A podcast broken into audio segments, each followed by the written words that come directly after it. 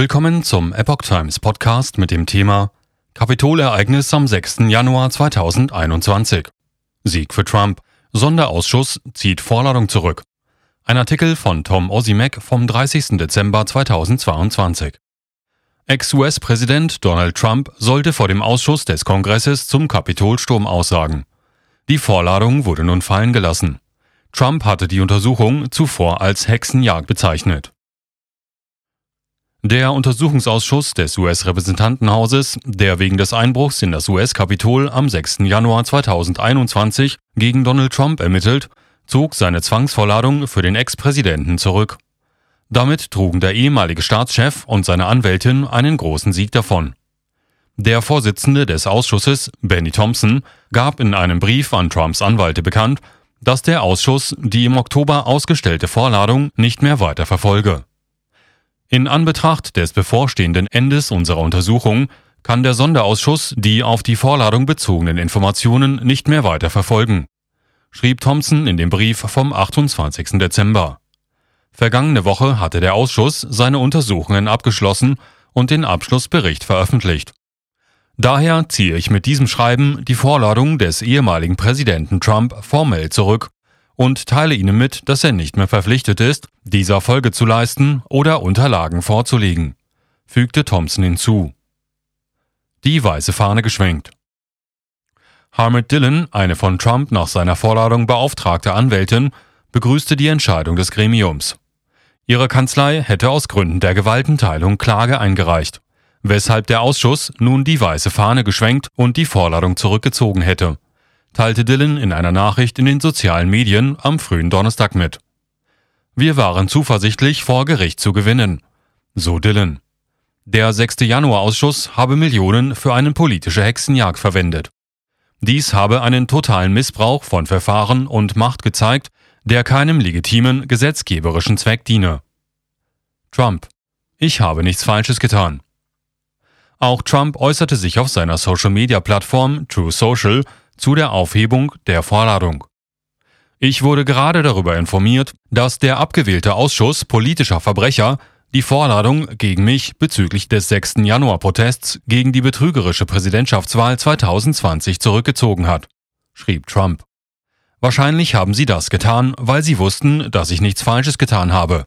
Oder sie waren dabei, vor Gericht zu verlieren.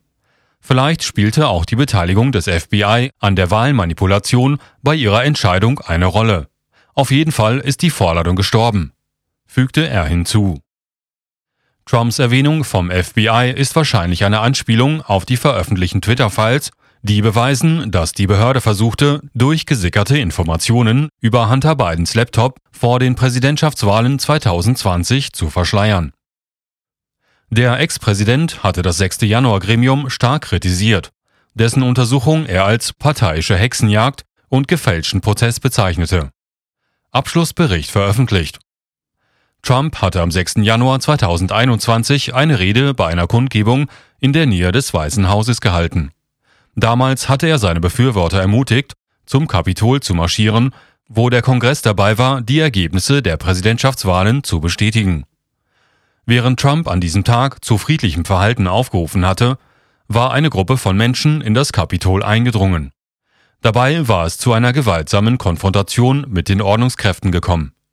Die Ereignisse des Tages wurden Gegenstand umfassender Untersuchungen, wobei Trumps politische Gegner ihn beschuldigten, einen Aufstand angezettelt zu haben.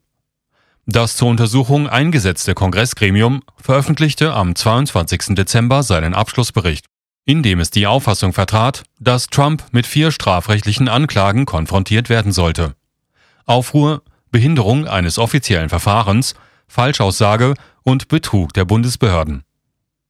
Unsere strafrechtlichen Empfehlungen basierten auf der Schwere des Vergehens, der zentralen Rolle der Akteure und den uns zur Verfügung stehenden Beweisen, sagte Jamie Raskin, eine der sieben Demokraten im Ausschuss, nach der Anhörung gegenüber Reportern. Trump es macht mich noch stärker. Trump wies die strafrechtlichen Vorwürfe zurück und erklärte in einem Beitrag auf True Social, dass die Maßnahmen des Ausschusses ihn in keiner Weise geschwächt hätten. Diese Leute verstehen nicht, dass freiheitsliebende Menschen sich um mich scharen werden, wenn sie hinter mir her sind. Was mich nicht umbringt, macht mich stärker. schrieb Trump in der Erklärung. Und weiter, die Amerikaner wissen, dass ich 20.000 Soldaten zur Gewaltverhinderung am 6. Januar eingesetzt habe und dass ich im Fernsehen gesagt habe, dass alle nach Hause gehen sollen. So Trump. Er verglich die strafrechtlichen Vorwürfe des Ausschusses auch mit den zweiten Amtsenthebungsverfahren gegen ihn. Diesbezüglich hatte man ihm im Februar letzten Jahres vom Vorwurf der Aufwiegelung freigesprochen. Sowohl die gefälschten Anklagen des höchstparteiischen abgewählten Ausschusses vom 6. Januar, so Trump, als auch der Amtsenthebungsverfahrensschwindel, wie Trump ihn nannte, seien überprüft und widerlegt worden. Ich habe überzeugend gewonnen, schrieb Trump in einem Beitrag auf True Social. Und Double Jeopardy Anyone? Dabei bezieht er sich auf die Double Jeopardy Klausel des fünften Zusatzartikels zur US-Verfassung der Vereinigten Staaten – die festlegt, dass niemand wegen einer Straftat mehr als einmal angeklagt werden darf. Für das Justizministerium sind die strafrechtlichen Empfehlungen des Gremiums nicht bindend. Deshalb ist es noch unklar, ob die Bundesbehörde auf sie reagieren wird. Wenn die Behörde die Strafverfolgung fortsetzt und eine Verurteilung erreicht, könnte Trump mit Geldstrafen und bis zu 25 Jahren Gefängnis rechnen. Der Ex-Präsident wies darauf hin, dass die strafrechtlichen Empfehlungen des 6. Januar-Ausschusses darauf abgezielt hätten, seine Kandidatur für das Weiße Haus zu durchkreuzen. Erst vor kurzem hatte er angekündigt, 2024 erneut für das höchste Amt der Nation zu kandidieren. FBI und Laptop von Hunter Biden. Eine neue Ausgabe der von Elon Musk unterstützten Twitter-Files zeigt, dass es eine organisierte Anstrengung von Bundesstrafverfolgungsbeamten gab, um Social-Media-Plattformen und Nachrichtenagenturen ins Visier zu nehmen, die vor der Wahl 2020 über den Laptop von Hunter Biden berichteten.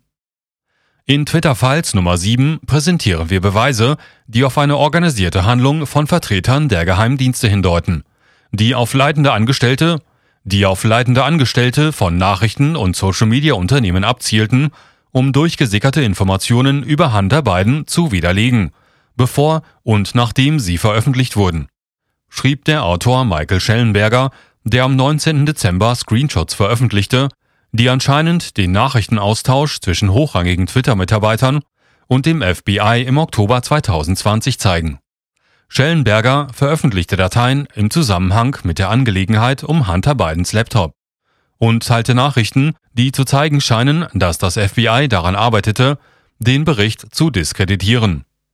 Zudem zeigte er die Bemühungen, seine Veröffentlichung in den Wochen vor der Präsidentschaftswahl über die Social-Media-Plattformen zu verhindern. Schellenberger beschrieb ein Muster, nachdem es schien, dass FBI-Agenten zusammen mit ehemaligen FBI-Agenten innerhalb des Unternehmens an einer Desinformationskampagne beteiligt gewesen seien. Die Kampagne hätte auf Top-Führungskräfte von Twitter und Facebook sowie von Nachrichtenorganisationen abgezielt. Um sie darauf vorzubereiten, veröffentlichte Informationen zu Hunter Biden zu diskreditieren.